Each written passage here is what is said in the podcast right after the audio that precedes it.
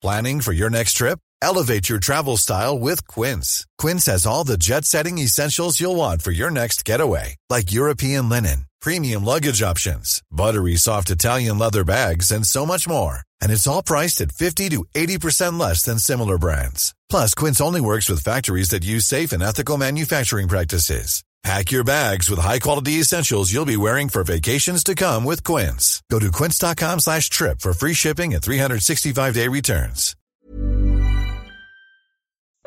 Que trono é esse no final? Primeira parte. Comentário de Mari Persona. Eu devia ter uns... Uns não, devia ter um ano de idade, ou talvez menos. E, e minha mãe salvou minha vida. É, nós estávamos... É, eu nem me lembro disso, mas ela me contava. Nós estávamos num hotel em Águas de São Pedro, acho que era Grande Hotel que chama, um hotel antigo que tem lá. E ela me colocou no lava-pé da piscina para brincar, sentado ali na água. E ficou conversando com umas pessoas em volta e de repente ela percebeu eu tinha perdido o equilíbrio que tinha estado de bruço e me afogando no lava-pé de uma piscina. E ela então correu, me tirou, sacudiu, fez alguma coisa lá. Eu tomei o fôlego, o fôlego de novo, cuspi água e sobrevivi. E mais tarde ela me contou também que quando eu, não me lembro se eram 4, 5 anos de idade, naquela, naquela época, a operação de amígdala, retirar a amígdala era uma, como ia ao barbeiro cortar cabelo, né? Todo, toda criança tirava a amígdala. amígdala. Os médicos ainda não entendiam muito bem para que, que serviam as amígdalas. E na operação de amígdala, a mesma coisa, ela viu sair na maca azul e ninguém tinha percebido que um coágulo tinha se formado na garganta e eu estava asfixiado, né? Aí ela já correu, chamou o médico, fez, um, fez uma confusão toda no hospital e salvou minha vida.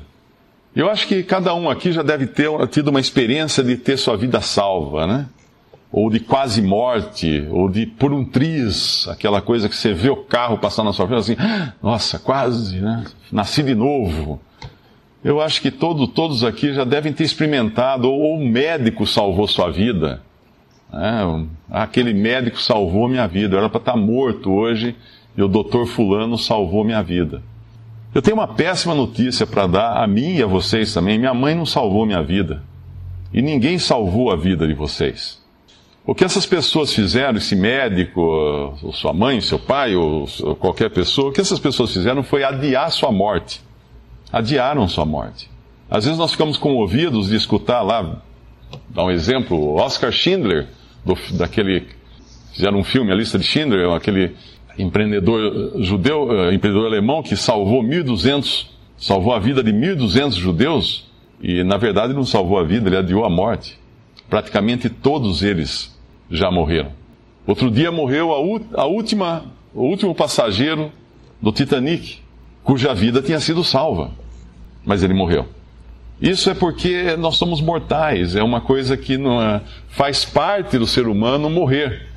Desde quando Adão caiu em pecado no jardim do Éden, Adão e Eva, a morte entrou na criação e hoje nós morremos.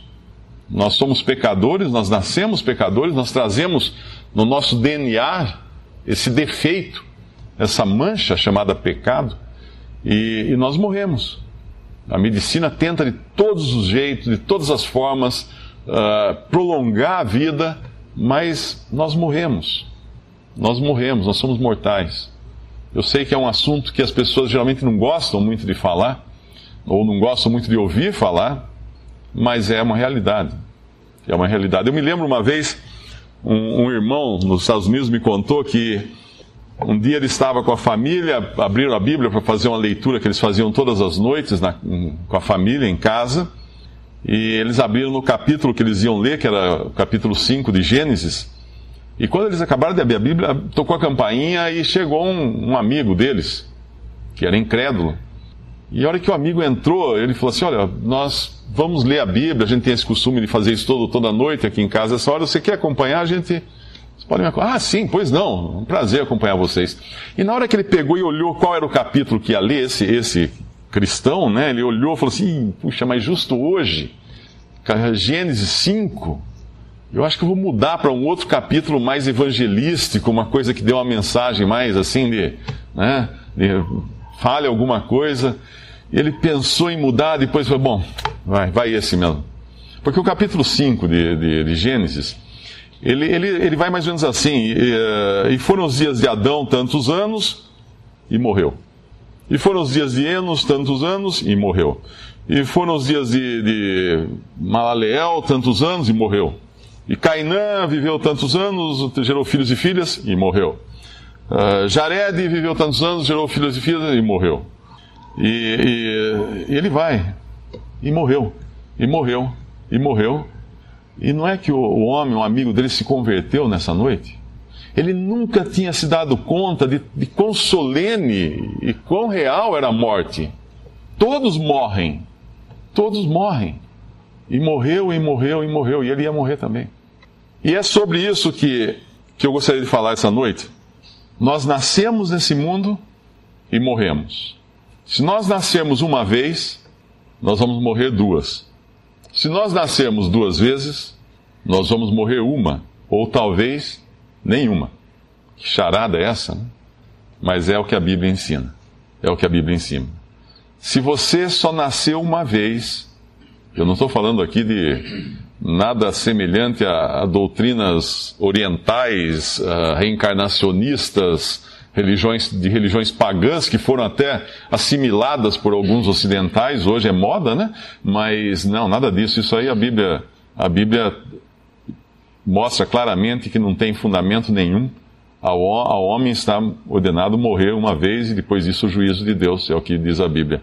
Mas se você nasceu uma vez, você vai morrer duas. A menos que você nasça de novo.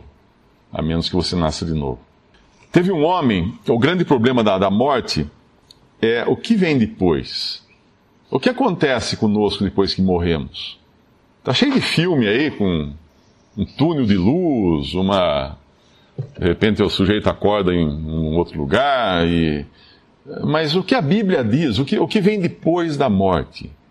O que efetivamente acontece depois da morte?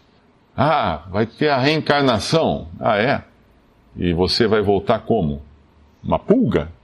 Porque dentro da, das, da religião, uh, das religiões orientais que, que pregam a reencarnação, é claro que depois isso foi depurado né, para os ocidentais aceitarem melhor, mas na sua origem a pessoa voltava num animal ou qualquer outro ser vivo, um micróbio, numa bactéria. Uh, eu acho que seria até estranho você colocar desinfetante na privada e matar seus ancestrais ali, né, numa tacada só. Obviamente não tem fundamento nenhum negócio desse. Nós morremos e nós temos que nos encontrar com Deus. O corpo vai e volta ao pó. A Bíblia fala isso. Quando nós morremos, o corpo volta ao pó e o espírito vai para Deus. Porque Deus deu a vida ao homem e ele tem o direito sobre isso. Mas de que forma vai esse espírito para Deus? O que vai acontecer conosco depois da morte? Teve um homem, foi um rei, isso é encontrado no livro de, de Daniel. Ele ouviu uma frase que foi escrita na parede do, do palácio dele, depois de um banquete que ele fez. Ele deu um grande banquete, se achando muito poderoso. E ele deu um banquete, e aí no meio do banquete apareceu uma mão, do nada, Deus falando com ele. E essa mão escreveu na parede umas palavras. Essa mão escreveu Mene Mene Tekel Ufarsim. E aí veio a interpretação do que era, o que seria aquela frase. A interpretação queria dizia isso. Contou Deus o teu reino e o acabou, pesado fosse na balança e fosse achado em falta, dividido foi o teu reino e deu-se aos medos e aos persas.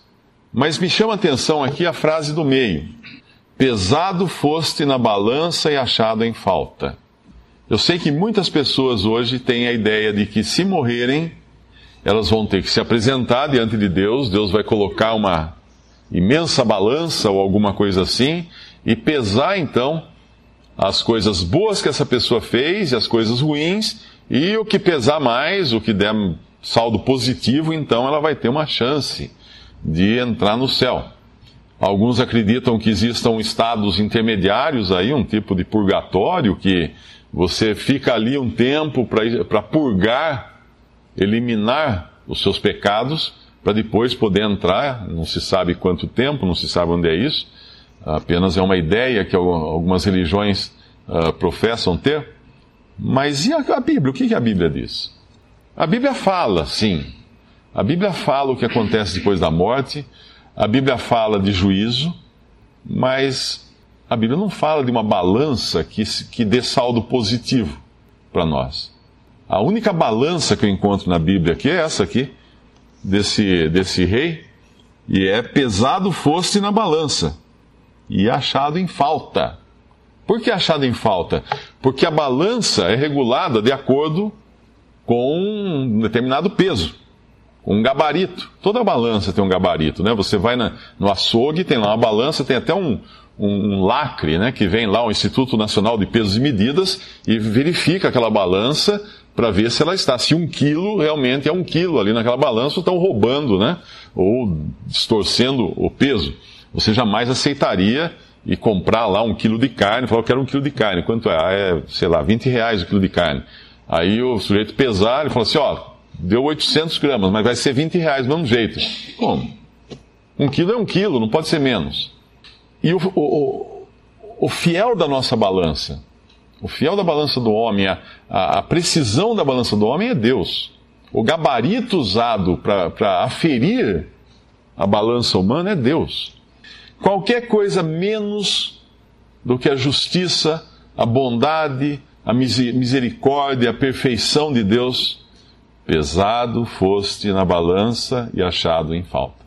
Qualquer coisa, nós estamos nós estamos devendo, nós estamos com menos do que deveríamos estar. Então, a Bíblia dá, dá um destino para isso. O destino é o juízo. O destino é o juízo.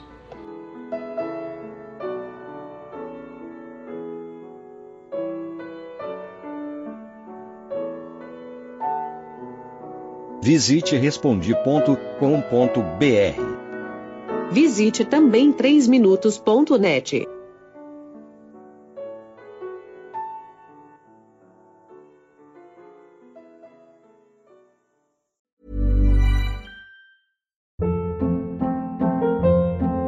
Hold up. What was that? Boring. No flavor. That was as bad as those leftovers you ate all week. Kiki Palmer here, and it's time to say hello to something fresh and guilt-free. Hello Fresh. Jazz up dinner with pecan-crusted chicken or garlic butter shrimp scampi. Now that's music to my mouth. Hello Fresh. Let's get this dinner party started. Discover all the delicious possibilities at hellofresh.com.